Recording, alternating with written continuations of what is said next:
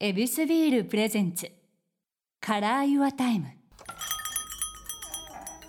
いやその中でこはい。のジローラモさんこの仕事をしていて楽しいのは出会いの瞬間とお答えになった、まあそうです。いろんな人今日もそうですね。出会いとか人の。それは好きですね。あとはそういうなんて出会い新しい人会うとコミュニケーション取るじゃないですか、はい。その出会いを続けることもあるんですね。でも出会いギリになると面倒くさい、あ のこのギリじゃない。今度お願いしますねって言って会わへんみたいな。なんだギリじゃない付き合いは楽しいです。あ心からつながってる。そっ義理になると何あげるの何がもらえないそのずっと。でもそれも悪いことじゃないんですよ。なるほど。仕事関係で長く続けられるじゃないですか。そこら辺も分かってはいただいてる、はい。手土産って何ぞやみたいなそうそう。それは悪いことじゃない。いいことです。いいこと。ただなんてその心と通じて人と付き合いがいいかなと思うんですよ。いやちょっと日本人からちょっと質問ですけども、あのちょっと向こうを立てなあかんからもうなんやもう面倒くさいと思いながらお宮買うっていうのはイタリアではありえないんですか？あー切れたらあれないね。切れたらあれさないけどっぱりしてんだ。切れたらあああでも関係あればもう一回仲良ししましょうあというそっか。仲良くなりたいと思ってたらいいけどくっそと思ってからあげる手土産なんかないんだ。切る切る切る切る。それは目上でも。二度と関係したくない。二度と感はっきりしてるわ。うわけどそれが気持ちいい仕事を生んでいったりもするんですかね？まあもちろん会社的にトップの人がいたらつあそういうパワハラあるじゃないですか。それ上の人が力あるからはい。そういうところでどこまで我慢できるかできないことがあるんですよ。あとはイタリアの場合は仕事がそんな多くないから仕事ない人たちも多いからなるほど。ああいうところでどこまで我慢するんですね？そっかいいところも悪いところも出てしまうんだ。さっぱりしてるって。そう。でも日本人みたいにそんな我慢しないですね。そう我慢して働くねん我々は。それもまたどうやねんっていうことやねんな。まあ日本人も我慢するというけど違うところに逃げちゃう一方100%受けるふりするけどはい。だ心入ってないごめんも言う時もあるんですよ。似てるんすね。イタリアの場合多分心ないごめんが言えないんですそうなんだ。普通も言えないんですごめん。に対して、あけど全部正直で素敵ですけど。うん。だからイタリア人にとって謝るの結構大きなことです。そっか。謝ったってことはどこまではい。一歩踏み寄ってくれたかっていう証拠でもあるんだ、ありますあります。たまに結構僕の中で友達が何か喧嘩して、はい。人と、はい。それでごめんと言った後で笑ってる。あこいつ本当にごめんと思ってないじゃないですか。い やそういうことなんんですねはい。いや素敵。いいなんかこの距離感の保ち方。社会に対しての戦い方っていうのもやっぱ見ながらちゃんとこの距離感を取っていってたんですよ。ジローラモさん自身も。あそうですそうですそうです。いやこの冷静な目ね。まあ冷静でやっぱりこれはだんだん強くなるんですね心が。そういうことか。だってだってなんて逆に喧嘩することも簡単かもしれないけどでもその喧嘩のタイミングも待ってればいいパンチ。ああそうか。投げるじゃないですか。絶好の時に投げるからこそ効くんだ。気持ちだけでパンチ投げ投げるとあのその時当たったかもしれないけど結局負けになるじゃないですか。そうかしっかりやるためのこの冷静というこそれもそうどういう感じで上げるか上げないかタイミング待つこともあるんですけどでもずっと我慢我慢の中でねストレスたまるじゃないですか。いや本当。だからこそなんかうまいバランスを日本イタリアで使い分けることができたっていうことですよね。まあそうですそうです。結構大事と思います。ずっと我慢すると危ないじゃないですか。落ち込むとうつ病になる可能性もある。そっか。だからそれねそういう人たちもいるかもしれないからやっぱりねなってほしくないんですけど。ちょっとこれ、はい。オンの時に聞いておきたい。そのバランス感覚ってどうやって身につけていったんですか？あバランス的にあの多分そういうような問題に心100%入れると最初は日本に来た時に100%受けようとするんです。100%受けると体の問題出てしまう。は我慢する時にいろんなところ痛むんですよ中にね。ストレスとかいろんなこと。あはい。だからそれ100%受けない方がいいです。100%受けるふりして実際 50%50% その50%を流すだからそのパンチ切っちゃいそうと思ったらちょっと横にするそのパンチに当たらないように押されることですね。もうすでにそれって、はい。持ってたんですか？その柔術は。あ多分あったかもしれないけど日本に来てから勉強になったかもしれないですね。ああ日本のいいとこ悪いところを俯瞰で見れてたからこそ近づくことも距離感を取ることもできたんだ。うんそうですね。すごいな、うんだからたまにそういうまあ人のことを無視しないけどでもしつこい人もいるんじゃないですか。だからその人に対してどうすればいいかなと思ってしまうだから仕事の中でもそのしつこい人のことも受けないといけない時もあるからうまく受けてそれで流す。ちょっと待ってください。これって仕事の時のこの受け身だ幾だは、当然恋愛にも通ずるってことなんですか？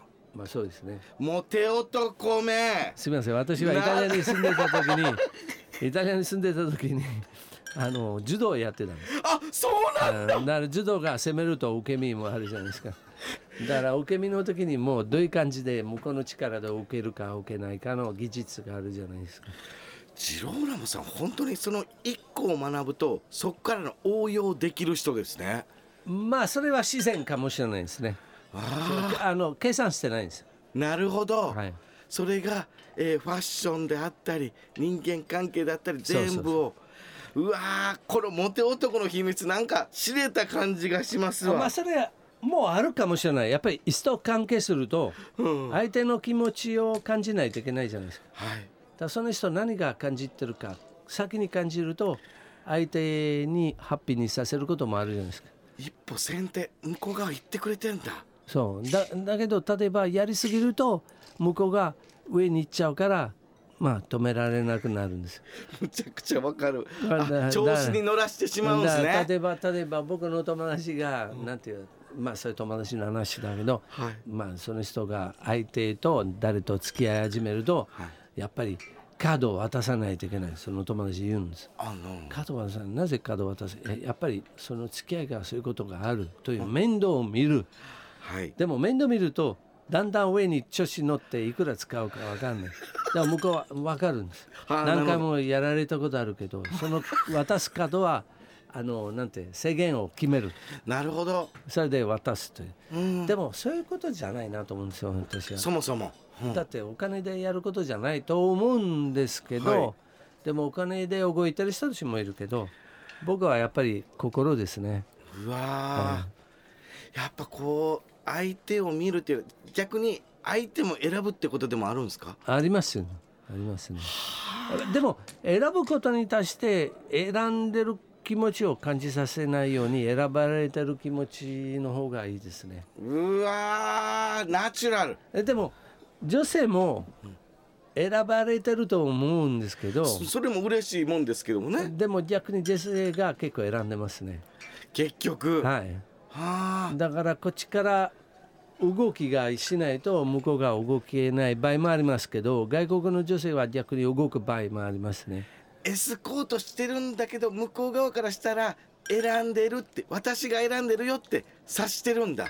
まあそうです。だってそういう感じがするからこっち一生懸命行こうと思ってるんじゃないですか感じしなかったらこっちいくらでもアタックしても向こうが壁コンクリートの壁みたいで作るじゃないですか。ちょっとその相手のこの距離感の嗅覚ってどうやって見極めるんですか？ああそれ説明難しいですね。うわーちょっともう 5, 時間ぐらい欲しいわ。けどあるんすねちゃんとね。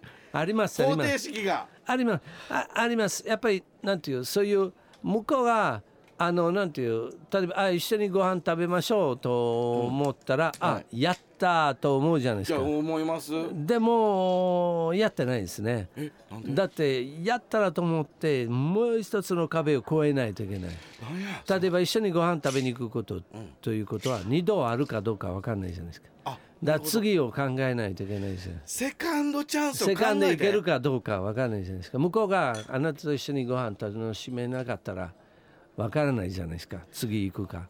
でもあなたがその2回目行こうと思うかどうかわからない。全部1回で全部終わろうするパターンもあるから2回目で全部終わることを片付けることはできるかどうかわからないですね。めっちゃいいこと聞いたみんなね。あの自分の気持ちを注入する一発目にって思ってたら大間違いで2回目向こうが行きたいと思わす1回目をするっていうことなんだ。そうですね。でも全部1回目でまとめる場合もありますから、あるねんですか？はい、なんやねんその2パターン。でも2パターンはやっぱり空気を読めないと空気をつけないか自分の世界に持ってこないかそのご飯食べに行くところにどこに持っていくかどこに連れていくか、その自分の世界に持ってこないとダメです。だから例えばあよし友達の店に行こうと思ったら、はい。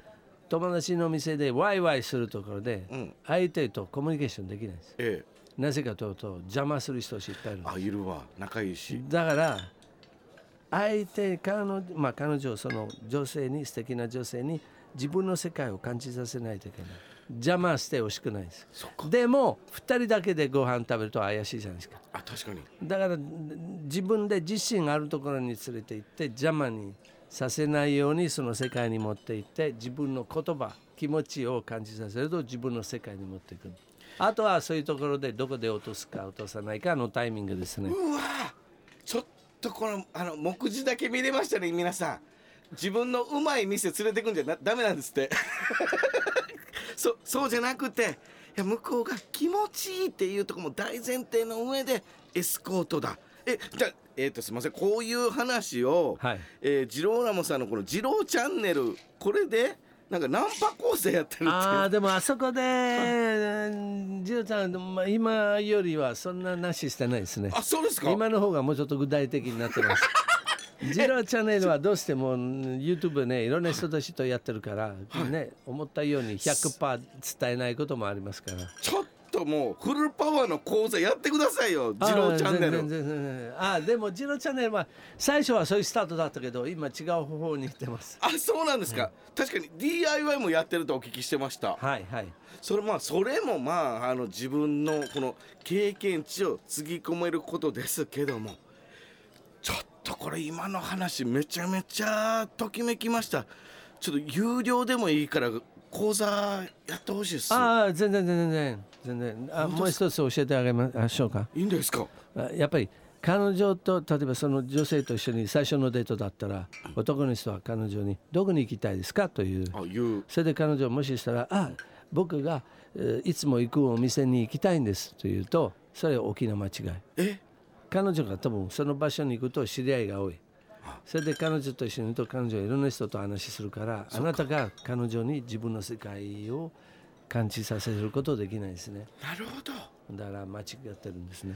えっと、えー自分を知ってもらうためのこの世界観を提供すると。そうです。だからそういう世界を持っていくとこっちはめちゃくちゃかっこいい男じゃなくても自分の世界を持っていくことです。言葉です感じ雰囲気先生えっ、と僕が、はい。えうし寿司うんちくを持ってるとしてじゃあ好きなお寿司屋さん行こうよって言って、はい。そこで彼女が気に入りそうな寿司うんちくを言いながら美味しいものを食べる。これは、えー空気感と情報と僕も知ってもらうってことなんですか？まあそうですね。そうですね。あとは寿司は良くない。えなんで？あの寿司屋さんマスターがいるはい。そマスターはあの目立つか。らあのお客様の話に入るんです。そっか。それは良くない。あと隣の人たちみんな話聞くんだ。あほんまや。それは良くないです。じゃあ対面の方がいいんだ。あのカウンターがいいですよ。日本の世界のカウンターがいい。だから例えばあイタリア人だったらイタリアンフレンチとかフレンチのカウンター？か和食だったらカウンターだけど誰がそのマスターメインになるところじゃない方がいいです。でもその中でちょっと美味しそうなところ。別になんとかミシュレンとかなんとかなんとかのお店じゃなくてじゃない方がいいです。え？じゃない方がいい？じゃない方がいいです。でも美味しいところです。ちょっと話題になってるところです。だからあなたが2みたいな感じで実はそういう美味しいところ連れてくよと言って。でも高いもの必要じゃないですよ。えもししたらアイスクリーム食べに行こうと言ってでもアイスクリーム食べに行ったら例えばいろんなアイスクリーム屋さんがあるんですけど例えばザブジュバンに例えば一つのところがあってえまあそれは一番美味しいかどうかわからないけど、はい。そういうところで遅い時間で行って買って普通だったら中で食べようとするじゃないですか、日本人は。あ外で歩きながら食べよう。でもあの辺で裏の道たくさんあるから、はい。人いなくて雰囲気的になるんです空間を作るってそのアイスクリームでできんのかよ。できるできるすげえ。できますよ。先生あざいますこれはいいこと聞きましたね。皆さん。いやこれはすごい。なんかこの性格も含めてジローラモさんのこと大好きになる講義でしたわ。いえいえすいません。講義じゃないんですけど本当。はいやこれお店でリラックスしてもらわあかんのに。はすいません。なんかいい話聞けた。いやこれじゃあちょっとすいません。最後にです。はい。いろいろ手がけてはるジローラモさんですけども仕事ではい。一番大切にされてることって何なんでしょうか？まあ、仕事でまあやっぱり元気で行くことですだから例えば朝早く仕事で行くパターン結構多いからだから例えば、最初なんてそういうミーティングポイントだったら例えばうん6時だったら僕はできれば4時半起きてゆっくりコーヒーを作ってゆっくり飲んで元気して元気になって行くんですね。それ現場にめちゃくちゃ元気で行くんです。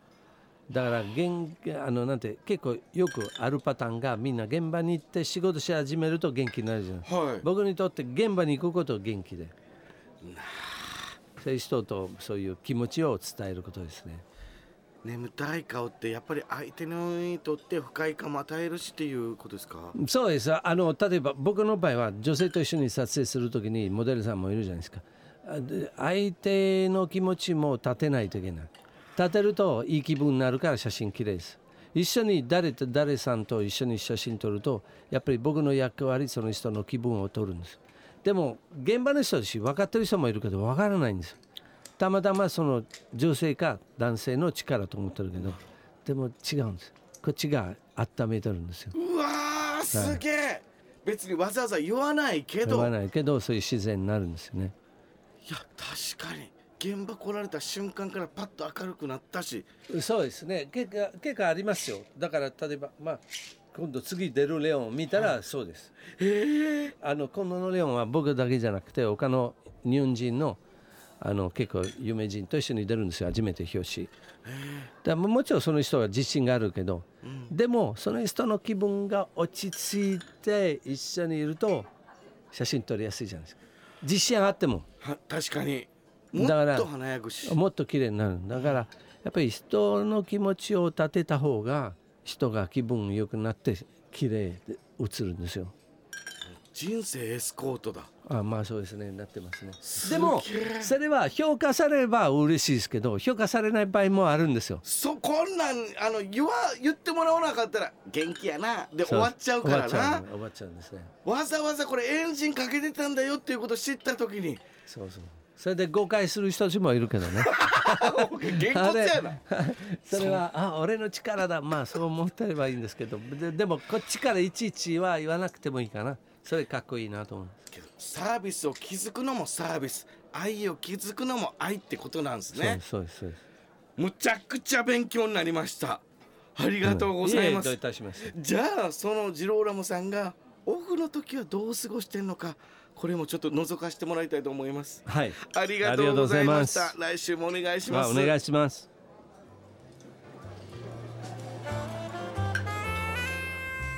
ここでお知らせです。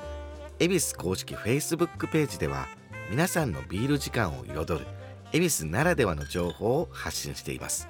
こちらもぜひチェックしてみてください。飲酒は20歳になってから。恵比寿ビールプレゼンツカラーユアタイムちゃんかわいでした。